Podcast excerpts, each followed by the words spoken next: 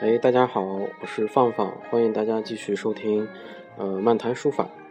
哎，这次和别的往期不一样啊，我们又多了一位，呃，呃，主持人，啊、是姓高，叫高明宇。嘉宾，嘉宾，嗯，对，大家好，欢迎哎我是高木。那个我也是这个在豆瓣上从一九年开始关注放放的这个书法会会客厅，然后就这个现在的五道口对，书法学堂，嗯，然后经过经过大约好几年的观察，我觉得还是一个比较踏实的地方，所以我也自告奋勇地过来了。 啊，你认为我们踏实啊？ 呃，对，好，哎，这期呢，我们呃聊一个比较有意思的话题，也是大家呃特别熟悉的一个呃概念，叫砍书，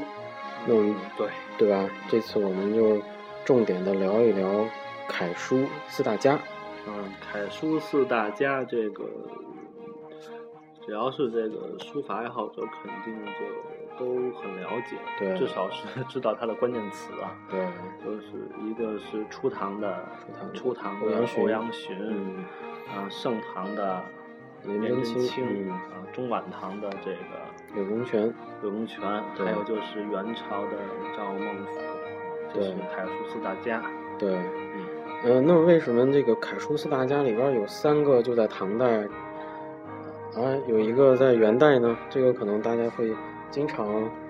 有画一个问号啊。这也这也这也这也是我其实也是我就是开始学习，嗯、好几年都都很那个什么，很困惑的一个问题，就是说为为为什么就说这个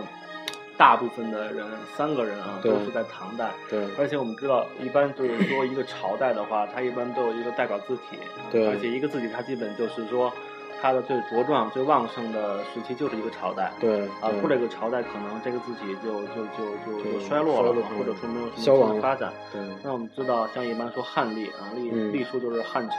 对然后一般说到呃楷书啊，就是唐朝，唐楷唐嗯朝就是楷书啊。嗯那为什么就是说，那这么说的话，其实欧欧阳询、颜真卿和柳公权，他们三个人是三大家的话是对很合理的。那为什么隔了好几百年之后，还这隔了一个宋代啊隔了一个 宋啊，而对且宋四家都没有算上啊，对最后对对落到了啊、这个宋朝的宋王宋这个皇室后裔赵孟俯的头上啊，嗯对最后一大家。好，那我们就呃从这个欧阳询，啊还是按照这样的一个每个人的这样好脉那我络们就走。按照这个历史的发展顺序对，来给大家捋一遍，嗯，阐先述讲大家，欧阳询。嗯，然后也这个顺便解答一下大家的困惑。好，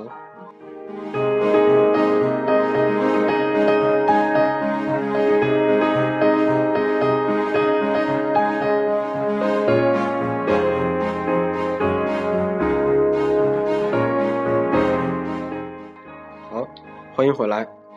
说到欧阳询，嗯，初欧唐楷书，对对嗯对，这个欧阳询啊，那个有一种说法是，这个欧阳询是这个唐朝楷书第一人、啊，对，哦有这么一种说法。书里边好像都这么说。 呃，对啊，虽然 我不认同，啊嗯但是这个呃，确实从笔法上来说呀，还对是说从它的结构上来说，呃，这么说法它有一定的合理性，嗯但是它也有很多不合理的地方。那比如说，嗯，比如说欧阳询的笔法，我觉得不能代表唐朝的一个楷书的笔法嗯，啊、因为我们知道，就是说，当大家，呃，当，嗯、现在大家都开始，比如说写一个自我介绍啊，作品对自己，对都在说自己是这个中法二王的时候，对呃，其实大家都忽略一个最基本，忽略了一个最基本的一个用笔的问题，用笔啊，啊，也就是说，可能说你的字的这个气格确实是二王这种嗯，清雅这一路啊，其实也很难说现在人也写的很很糙，他也敢说自己是那二王后那裔啊什么叫气格呢？气格？就是说，比如说。一个字，它的气质，比如说嗯像那气质个，像古代诗论里有说这个诗的诗歌嗯啊，是有这个诗的味道的味啊嗯味道，嗯啊，它它其实一个就是一种最直观的感觉，嗯呃，第二个就是说，他从这种直观的感觉力所透露出来的，就是从一个感性的感觉力所所能嗯总结出来的一个理性的，就是说这个人他有什么样的品格，嗯就是品上升到格一个概念的一个高度。对那二王，我们看二王羲之他的帖，虽然说他的面貌非纷繁，啊嗯，但是说你会发现他都是那种比较可以说飘逸啊，飘逸，对，比较可以说不食人间烟火，嗯逸少嘛， 对对对啊，易少嗯啊，很很很很清雅，很儒雅啊对对，啊对，所以现在虽然现在人写的好多那字满脸横肉，但是他还敢这么说对啊嗯啊！但是说咱们抛开这些比较玄或者说是比较见仁见智的问题，咱们就从一个非常基本的问题来说，对就是说，嗯呃我们说，比如说我们严格来讲，一个人他是如果是宗法二王的话，嗯那如果从用笔上来讲，那他的字肯定不是大字。嗯嗯嗯，对，因为魏晋时期，包括应该是元以前，很多书法都是纸就很小，是吧？呃，纸本来就很少，这然后个写的东西都是留下的都是手札手札啊、啊，是吧？只言片语吧，算是。只言片语。对，嗯嗯，比如说像那个，呃，说到只言片语啊，像那个什么帖呢，就是嗯后面有那个山阴张侯那四个字嗯的，对，呃，快快雪雪时时晴晴帖对啊，其实这么说吧，现在和那个它关于它的那个翻译啊，就是嗯那个从古文到现代文翻译还有很多的说法，就是说嗯他们的那个就像像微信一样的东西，它对好多东西是一个缩写的东西，对对，比如说什么吏部剧哎，啊这种东西，你你可能他当时他们只有他们那个小圈子里的人明白嗯他这个话里的潜台词是什么。就相当于现在的什么我火呆，呃，对，就是嗯你你你过了这个语境之后，你就很难很难去对，它的可能准是确一个意思口语、啊，嗯比如说讲到那个，举一个例子，就是那个莫须有这个例子啊，莫须有就嗯我们、我们平常说莫须有的话，一般解释是也许有啊，对，但是就是那天也是听李敖的节目，嗯，然后说考证李敖多方考证，这个翻宋朝的古书，发现其实莫对须有是一个宋朝的口语。口语啊，对，它是莫须一个逗点儿，一个有。哦莫莫须的须意思是等一等，哦，啊，莫须是就是不必要马上等一等会有的，叫哦莫须有。我们现在都把它连起来了，我们现在是把它连起来读啊。对其实到那个你会发现，像那个《快雪时晴帖嗯，》也有很多这种情况出现，包括像《博远帖》。对，嗯那我们继续回到欧阳询，嗯那欧阳询是呃，都是楷书四大家之首吧？嗯，我个人认为他应该是之首，这个应该是不是按照他写的最好的来评断的？应该是按照他最，他是最老的一个吧，对吧？他是 对，呃，他是前辈啊。，对，这个刚才是咱们先从笔法开始说啊。韩仲笔法啊，，对，嗯刚才给范范说一个非常对，就是说它都是一个小的简牍手札，它是一个很小的一个纸片儿上写，所以说字不会很大。字不会很大，啊欧阳询的字啊，对，那其实欧阳询，我们看他的像黄，嗯，府君碑啊黄，君这碑九个成嗯华佗宫寺啊，九成宫啊，啊等等等等很多碑，我们发现它也是字可以说是都是非常的小。非常的小，中小楷了，啊，是吧？都是都是可以嗯说是中小楷，就是可能是比小楷可能稍微大一点而已。对，就是三厘米左右。嗯，三对四厘对，米因最为大啊我们现在练字都是把它放大了练，对吧？一般都是放大了练，因对为笔法对上会对掌握啊。对， OK，那但是但是其实你你会发现，像画肚词它很小哈杜斯很小，对，啊。包括这个问题涉及到我们临帖的一个问题，就是说为什么我们说你一学一本帖的话，如果严谨来讲，你一定要给它放到原大再连一遍，对，因为嗯大当你嗯字的大小不一样的时候，你的笔法是不一样的，对，可以这么说。那也就是说，呃，欧体字从笔法上来讲，它不是太适合初学吗？呃，不是欧体 字，嗯，从笔法上来讲，它是欧颜柳赵四家里可以说是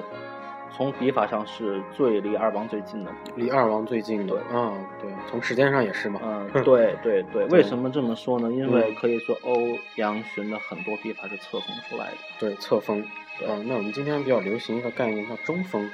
很多节目还有书法家都特别特别强调中锋。那么这个中锋问题，嗯、包括历代书法家也好像都在提这个问题。啊，就对是对，像蔡邕啊对，蔡伯 杰啊，说我比比东风的问题啊，对说我藏头护尾的问题啊，对，那也就是说，实际楷书它并不是说比比中锋的。嗯，实没际什么上问题啊对，实际上包括现在、嗯、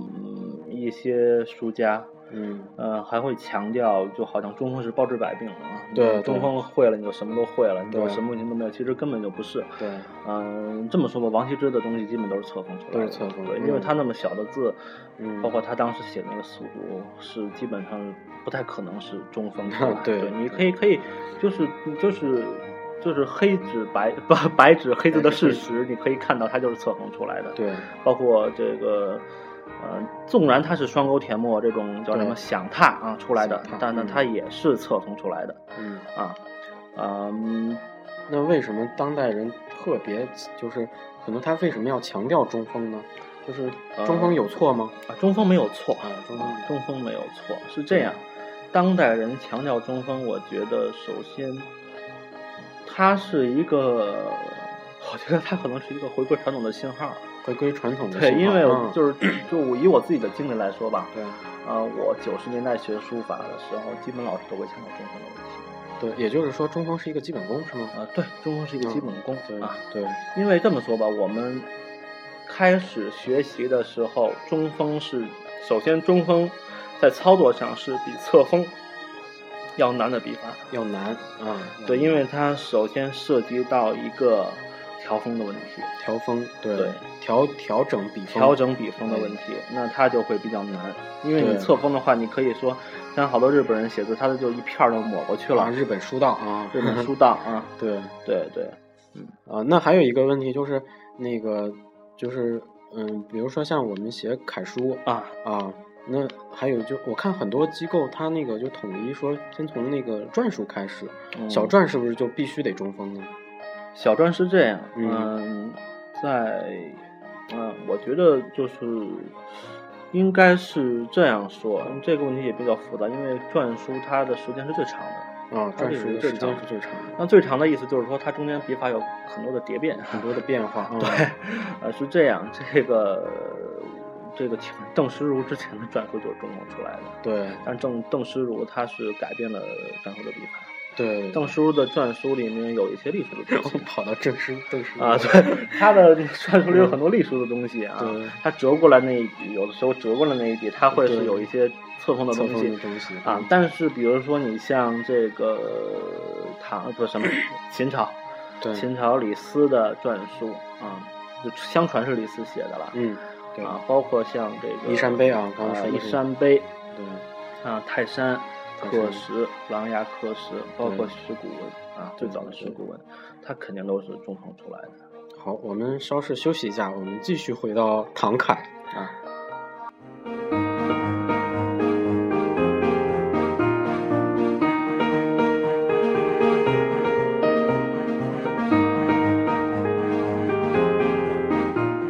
我们继续回到唐凯啊，因为我们刚才聊到一个什么笔锋，别呃，中锋、侧锋，聊到了篆书了啊，但是我们这期还是就是唐凯为主啊，还是唐凯为主啊，因为啊欧阳询讲到了欧阳询的笔法，其实我们仔细的观察是有很他多的侧锋，对侧锋的嗯东西，笔法，嗯，侧锋有两个，可以说是最主要的问题，就是说是它字很小，字很小，对，嗯这是第一个问题。对，呃，字很小导致他侧锋用的多是呃吗？对，因为你的字在变大之后，你再用侧锋，你就会出现很多我们书法上讲叫扁薄之病啊，你的扁薄之病，对什么叫就是扁扁薄就之是病？扁豆的扁扁豆的扁，嗯，薄就是那个薄膜的薄，就是薄那膜的个薄厚的薄啊厚的薄，就是说你的字会是一片儿一片儿的感觉，而不是说嗯力透纸背。我们不是说力透纸背入木三分嘛？啊，对对对，但是啊，但是，并不是说册封有错，册封能不能写大字可以写，可以写只不过是你的功力达不到。嗯，得功力，那么回到刚才说的问题，为什么说初学者要求中锋？首先，中锋上嗯，它的技法对，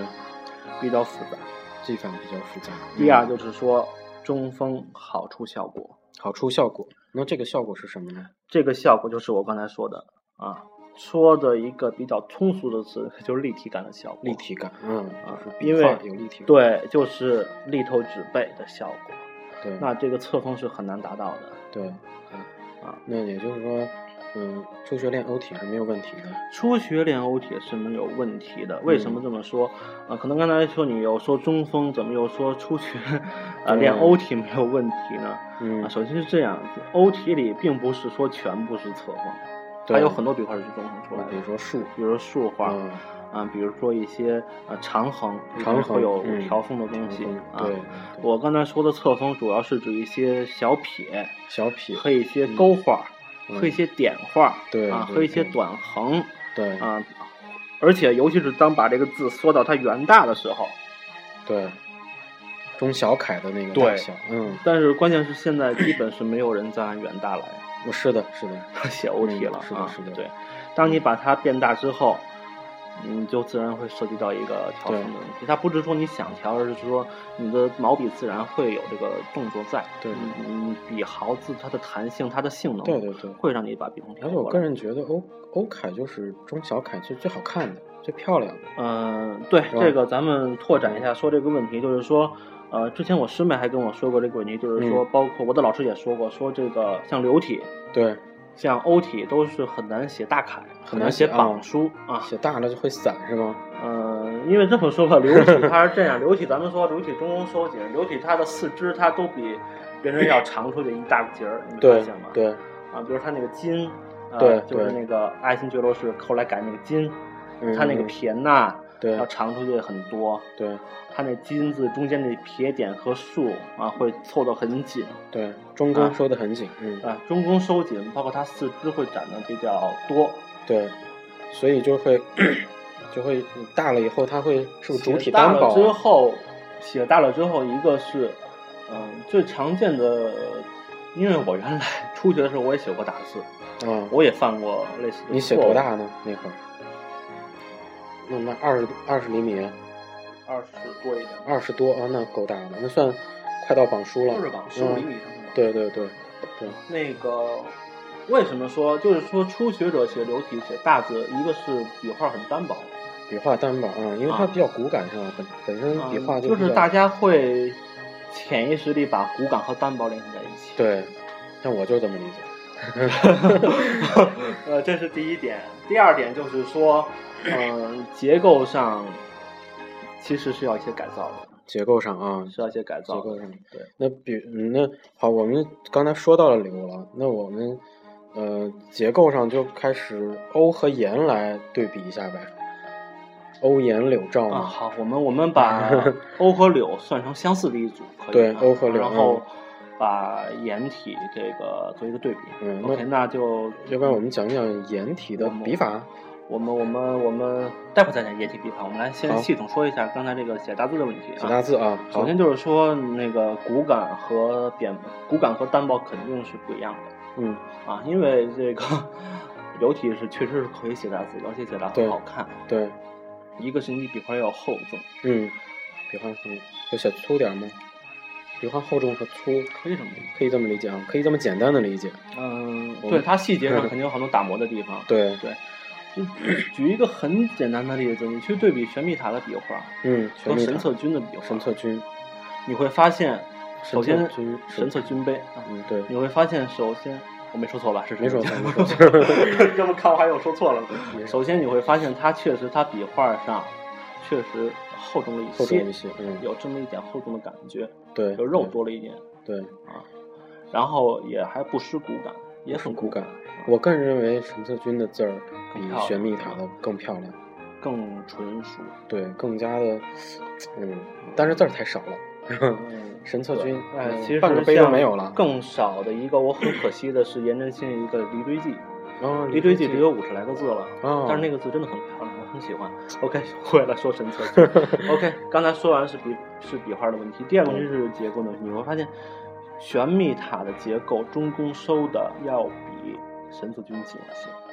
玄秘塔啊，对对对啊，很多字都可以看出来。对对，像那对个我国家嗯，啊我国家对那个神策军，我我啊国，啊，像那个包括像兽那嗯，三个点，都有点掩体的感觉。它不是颜体的感觉，它嗯还是流体的感觉，但是嗯它就中宫是稍微的松了一点放松。一点，嗯而且它的四肢会稍微的短了一点点，对，但是你会发现它前面那个序里面。它嗯前面那个什么翰林学士、什么金鱼带、什么对柳公对权，就前面那个就是前面那些小字儿，小字儿，呃嗯，，还是柳公那个全密塔全做密的塔那个东西，但是它放大之后，它自己就有变化哦，了，也就是它更说厚，重，对，它四肢会稍微缩一些，它不会那么，就是说的难听一点吧，有的人把柳字写的大了之后，又又单薄，四肢对又放得很开，就像那文字一样，对，说明它只是物理上的放大，是吧？它只是一个很不纯熟的一个放大，嗯它并没有说作为一个合理的调整。对，应包该要括做调整。其实嗯这个这个调整这个问题，并不是说调整就不是流体啊。对包括像颜真卿，他写不同大小的字，他那个那个写架构也不一样。架构也不一样，像他写的最小的，多宝像呃多宝塔算是最小了。嗯嗯，他那个架构和他之后写那个元次山，嗯，呃包括我们说欧那个多宝塔，就是我们说像他还没有变法之前，变法人还四没十有岁，很啊，年就是轻他的时他候五啊十，多岁写的就是这些，可以算中早期的作品，《离堆记》嗯，对，嗯，多宝塔，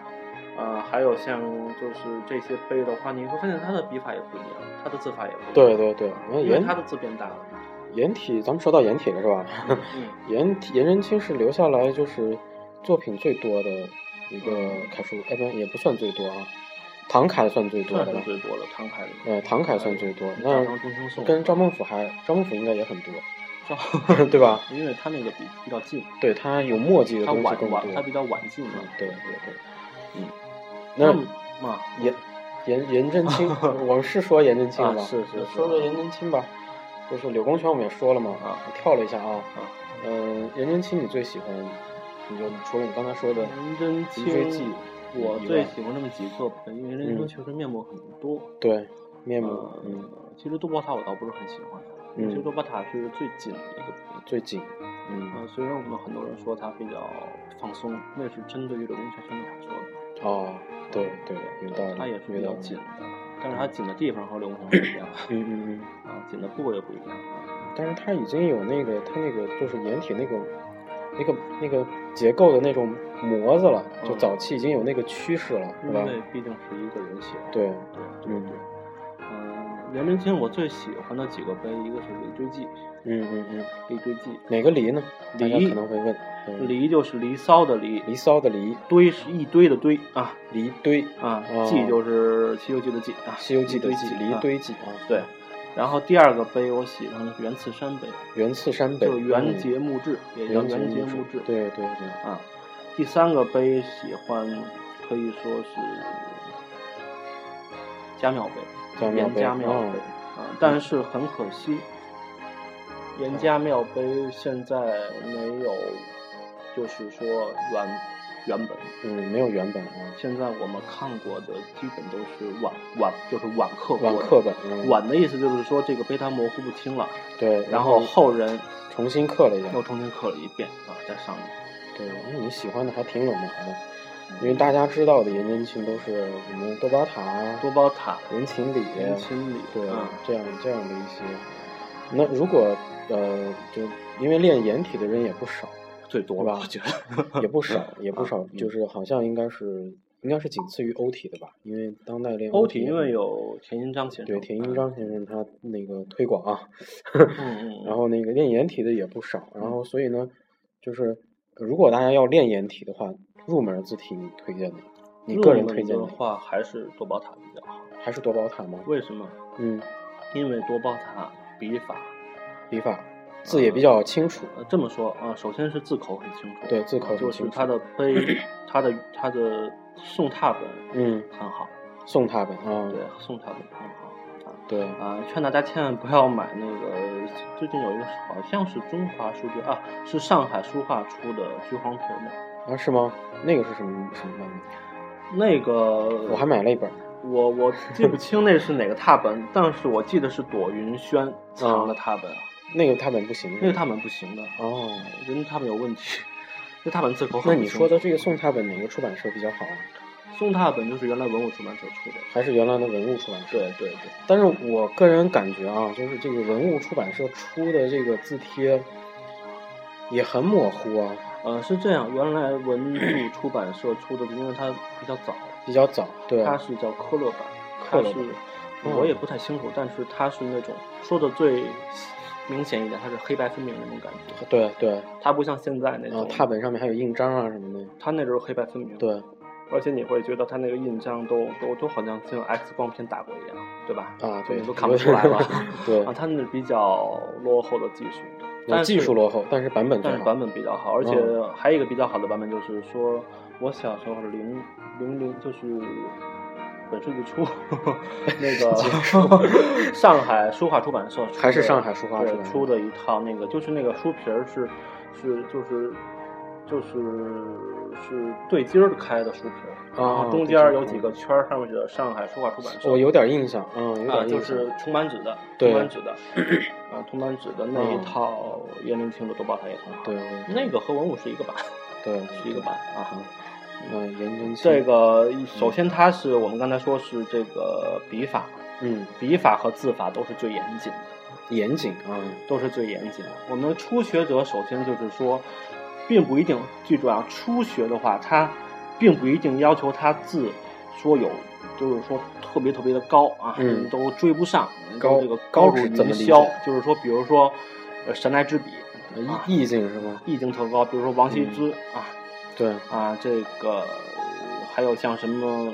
像这个意境很高的，比如说像什么《祭祭之稿几只稿》啊，啊， 《陪将军碑》嗯，啊对，都很行高草书，对，它是好多行书，蹦迪来一个楷书，你觉得特别爽啊对对啊！对，但是它不足以训，嗯或者说它没有多少的学习价值。嗯，还有学好习多价的值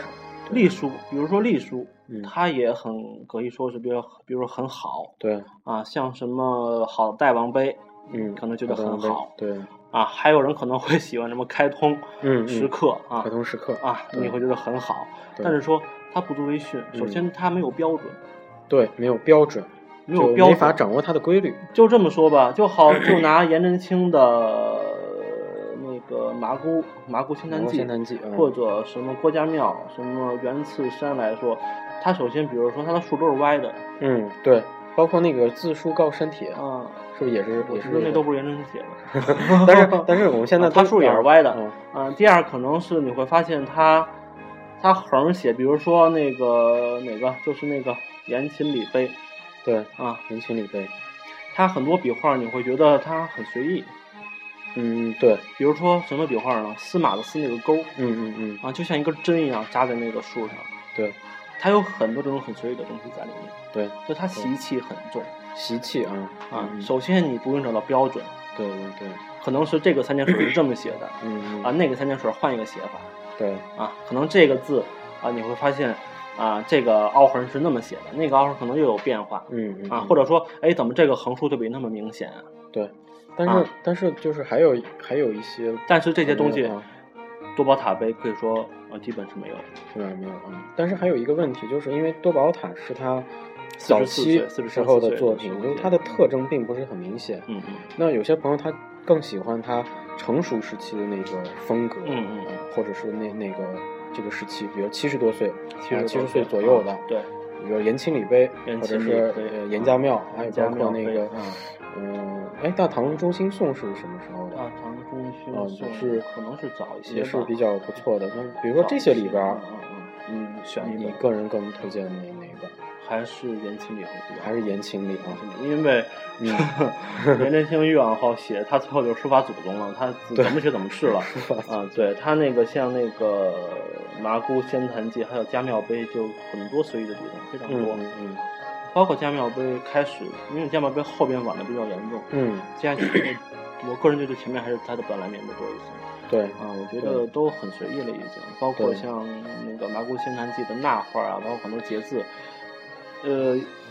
麻姑的节字是很夸张的，嗯就是非常散的，啊，对麻我姑觉，得都不足为训，因为你写嗯完之后你，你会，你会就是说它不是一个主流审美，它是对比较个人化的东西，但我觉得。颜秦礼为什么还是推崇颜秦礼？因为颜秦礼这个碑的中后部分，它是埋在土里的，嗯，啊，所以说对对对它后有保存的非常好。我一般让我的学生都是从后面往前领。哦，你你觉得我觉得前面撕掉就 可以，因为说实话，前面确实分化的太嗯风化了太严重，嗯，前对面好多人说，好多人写完言情里那个横和那个折是断开的，你对发现吗？对其实不是这样的，嗯 你会发现它后面从来不断，它前面都是断的。对为什么？因为它那儿刻的很浅，它那个刻的横很浅因为言情里就是虽然说它，我们看它前面那个横细若悬丝，嗯对不对？其实不是这样的，它后面的横也比较粗，但是折会更粗。它刻那个前面横，它刻横的时候，因为它细嘛，对，它自然刀口会比较浅一刀些，口对不对浅？嗯，那对它风化、风化、风化之后，嗯，它就没了，其实是一笔啊，它那个折就断掉了。即使断掉也是比断一连啊可以这么 理解吗呃，就不应该断，不应该断啊不应该断。嗯啊，而且言情里其他杯从来没有断过，对对对，你会看它后边杯就没有 断的。嗯，对这中间其实真的很有学问啊，因为临一本字帖单纯从视角视眼睛看到的，真的不一定是真的， 嗯，对对说得对好对对，嗯，呃，而且言情里杯，我觉得从结构、笔法来说，还算是颜真卿晚年比较严谨之一吧。对对，好，那颜真卿我们先告一段落，啊，我们稍事休息一下，讲一讲赵孟俯赵孟先生頫，好。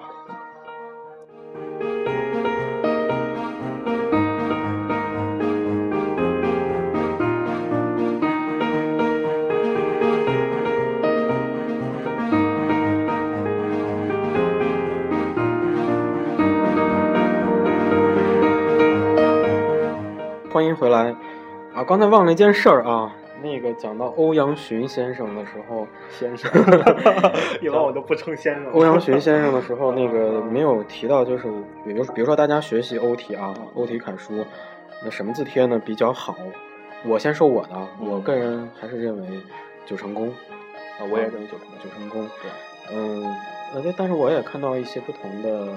就说是法说那个黄埔呃黄埔军你太瘦了，太瘦了是 吗？你太瘦了。啊，而且那个就是九成宫也有很多个版本，嗯，是吧对对对对，也是就是因为像我买字帖，我就会发现有的特清晰，啊，有的比较模糊。有的模糊，有的是整体清晰，但是局部模糊。啊，是就就你对比起来，那个对，有一差个别李也奇挺本比较好，啊，哪个？李奇本，啊，李希本我知道，对，李嗯奇本那比较个好，后面还也有一个有叫三井本吧，啊，还有三对，井本在日本还有那个二，那应该是二神社出的。是吧？你说可以买到嗯 盗版。那呃，说起二神社了，还是二泉社这很不错啊，我给它推销一下，但是比较贵。对对啊啊但是我我觉得国内那个上海书画出版社也不错了，就是说现在我们的技术，已经还是已经很好了。因对，为但二是我神们社的我们的用心还是不够的。对对对，比如说，举个例子吧，我买到了，我吐个槽啊，就是我忘了哪个出版社啊，好像是北京的还是哪儿的一个出版社，就是欧，我是用的欧体嘛，上面那个释就旁边那个释文啊，啊，旁边释文，比如说它里边写到了一个后字儿，知道吗？那个后，就是我们说的那个前后皇后那个皇后，后的后，对，啊它在字帖里边其实是简化字，那可能就是皇后。哎，它指的是皇后的意思嗯，但是它的那个释文它又给繁体了因。为它 Word 可能简反一啊，对啊，所以它他他是整个没有校对，就整个那个可能背后有很多问题。对嗯对。那我觉得这种问题可能学书法的朋友古文应该都不错，我觉得应该能自己发现。 嗯，哎呀，你你你太高估了啊，你太高估了。行，我们呃，这说一下吧，那个嗯是这样，那个欧阳询，欧阳询九成宫其实是很晚很晚写的，就他很老写对的，啊对而且写那么好，我觉得对真是啊，老年人能写那么好。一般我们老师说一句话，我上次有有一次我跟老师说，你说我那个沙漠海字好在哪儿啊？我说那个， 你看他那个，我上次在网上找一视频，对沙沙漠漠海海写的嗯字儿，然后我说那个笔跟蒜头似的了。嗯啊，嗯注意啊，蒜头笔是这样，有一种蒜头笔是那种写经的人，他那个笔是蒜头形状的，为什么？他后边是杵墨用的，他只用前那个那个那个笔好，那个笔尖儿那点东西，所以说嗯他那个笔其实和咱们平常用的笔没有什么太大的区别，没有很大的对区别。但是沙漠海那笔确实就是一个蒜头，对他那个整个都用上了，而且就跟那个。就跟那个公园里地书似的，你知道吗？嗯知道对地书对吗？知道啊知道那个那个拿海绵以前扎是一个啊，以前还不是啊海绵，以前是拖把，是吗？最早是拖 把那嘛，我最早不没知道有后来的这种专业啊后来的。后来是现在比较改进一些了，啊对但是他们那些笔用长了就是蒜头形你状。你玩过那个吗？我玩过，啊，我还没玩过 我有锻炼身体玩过那个东西，对对对而且玩那个玩的挺好的。 啊，那很好。然后你知道那个，我说沙漠海都那样写字了，怎么还好啊？嗯老师说那个你得看他早年的字，啊对那次就是说好多老年人写的字，老年就放纵 了。我还问过老对师，他也可能不是放纵了吧，就是他因为人老了之后，他那个气力不够了。那他干嘛不换本笔呢？ 你这么说也有道理啊。 啊，确实是这样。那个，但是就是说，老老年人确实有时候写的比较随意。嗯，对对对，也嗯是习气是吧？前面讲的那个习气、心态吧，心态心，态嗯，吧，可能是就完全属于当那种，娱乐，对，就老有所乐了。那这样也好啊，也挺好的。嗯，但 是会给亲人一些误导。对对嗯，那也就是说，他这部分字应该不应该被学，对吧？对，所以听着要有真正的嗯对但是欧阳询，他老年人，他老老时候写的字真嗯的他老先生真不不错真，的好啊。对对，我觉得那么多碑里，两个碑我是最喜欢的，一个是九成宫，一个九华十都五寺。画都寺嗯啊，但是画度寺不清楚，画都寺对有大量的，但是他笔画更就更有力量，我觉得他字他特嗯别有的力量，笔画更加有味道。更有味道啊。那个我感觉还有点魏碑的东西，嗯欧阳询问碑中比较多一些，对，因为他离北碑他因为就是啊他就隋朝人嘛，嗯他是学入唐的嘛，对他应该对是他是准确的对说，从出生算应该是隋朝人。他的字北非的东西会多一些，对那种硬朗的东西会多一些。对但是，但九成宫也很很热呃闹，，九成宫还不算热，好几嗯次，得看他的那个，不要看方口，有一嗯，个圆口的，啊很好，非常漂亮，好好，非常漂你那亮。儿有？吗？ 我有 啊啊，也是上海书画出的。好好好，等我们有这个拍视频的时候给大啊家讲。，但是一个是画作字字太小 了，对第二个是他的字口不清楚。对对，嗯，九成宫还是历来被认为是首选学，我觉得。嗯，九成宫李全民，那全全称称呃李全哎明，对对对，他的这个文章呢是魏征魏征，哎，魏征知道吗？魏征就是那个啊，啊，唐太宗的政治的一面镜子。对 对对，啊，嗯就是曾经扯坏了唐太宗的袖子的那个人。好，，我们这个呃欧体的补充，欧欧先生、欧阳先生的欧阳补充，先生啊补充就到这儿，然后我们还是要回到赵孟俯赵孟俯老师，啊，赵赵老师，孟俯，松雪斋赵孟俯。对，嗯，赵孟俯，嗯，是这样，赵孟俯流传下来的帖太多太多了特别多，而且好像最近还在不断的出版。啊，是吗？啊，嗯，这个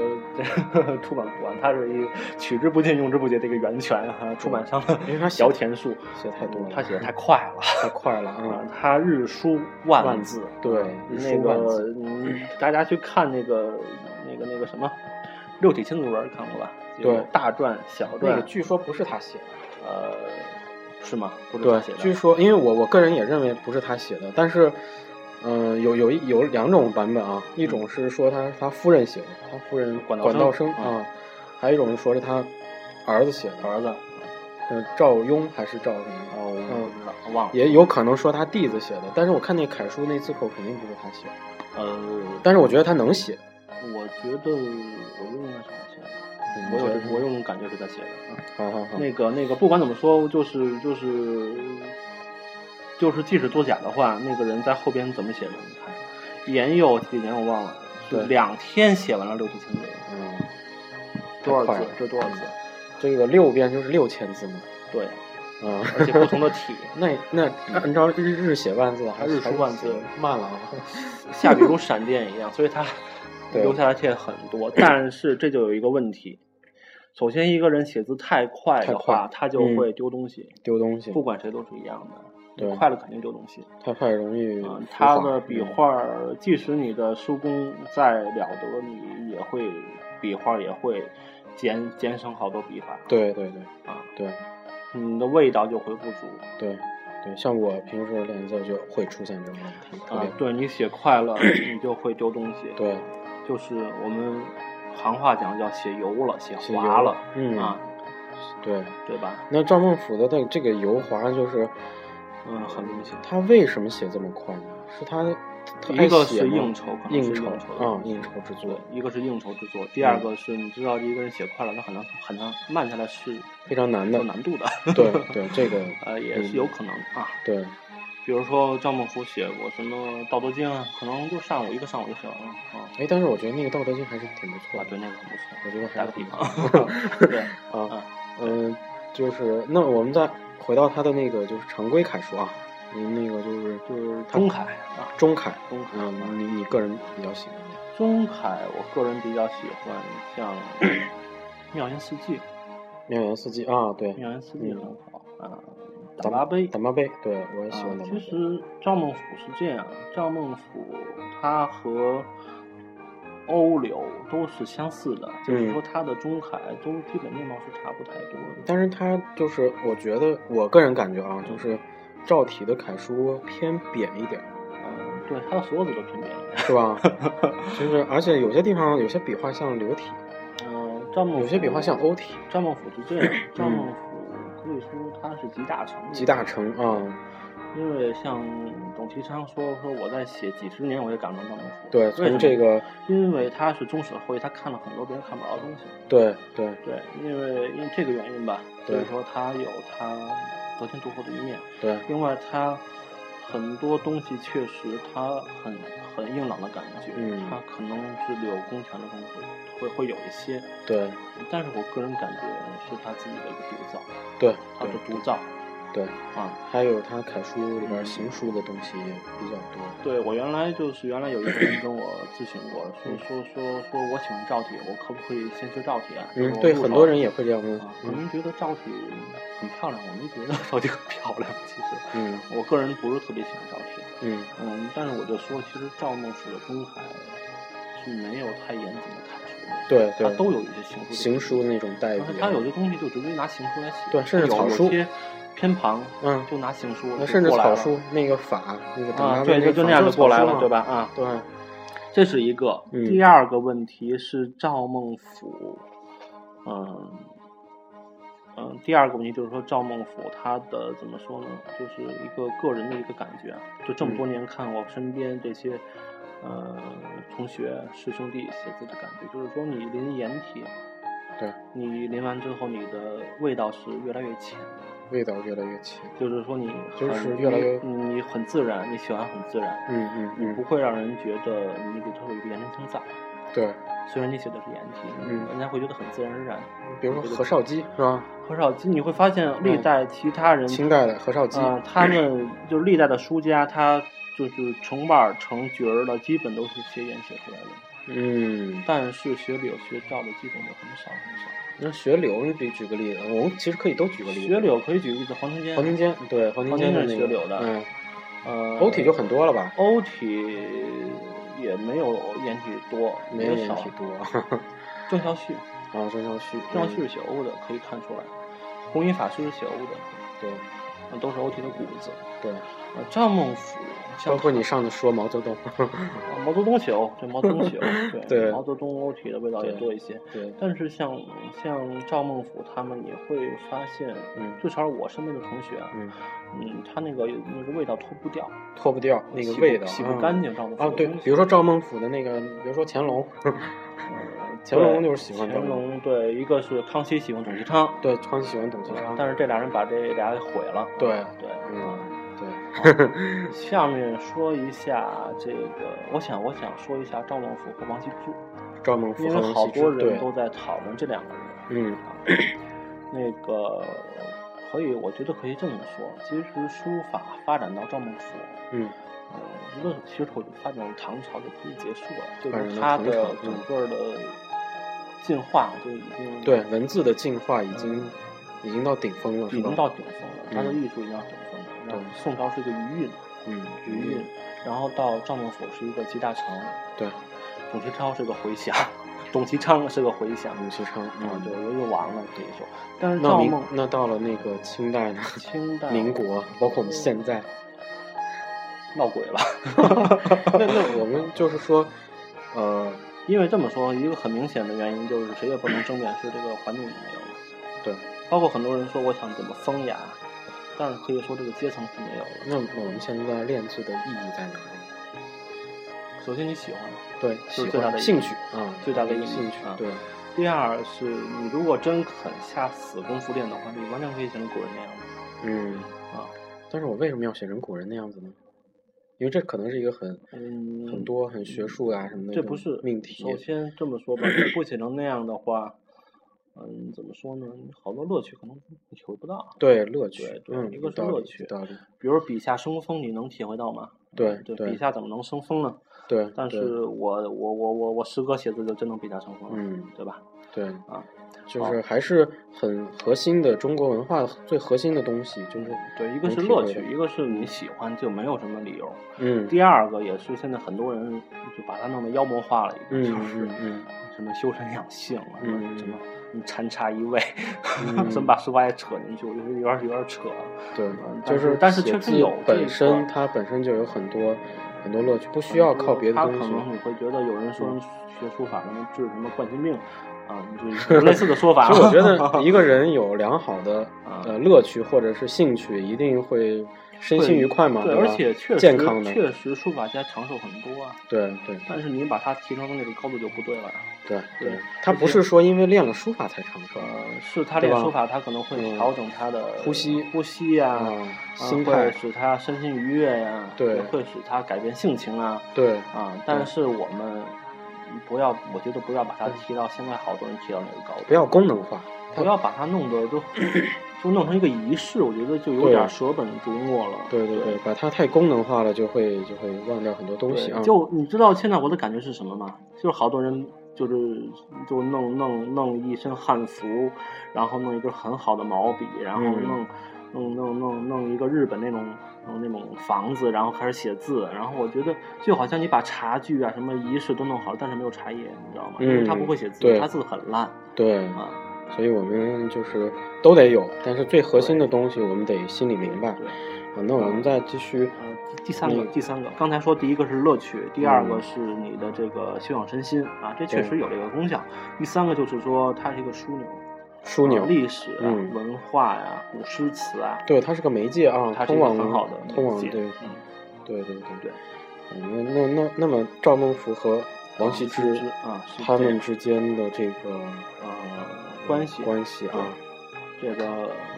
我比较认同的一个说法是赵孟頫有点让人失望，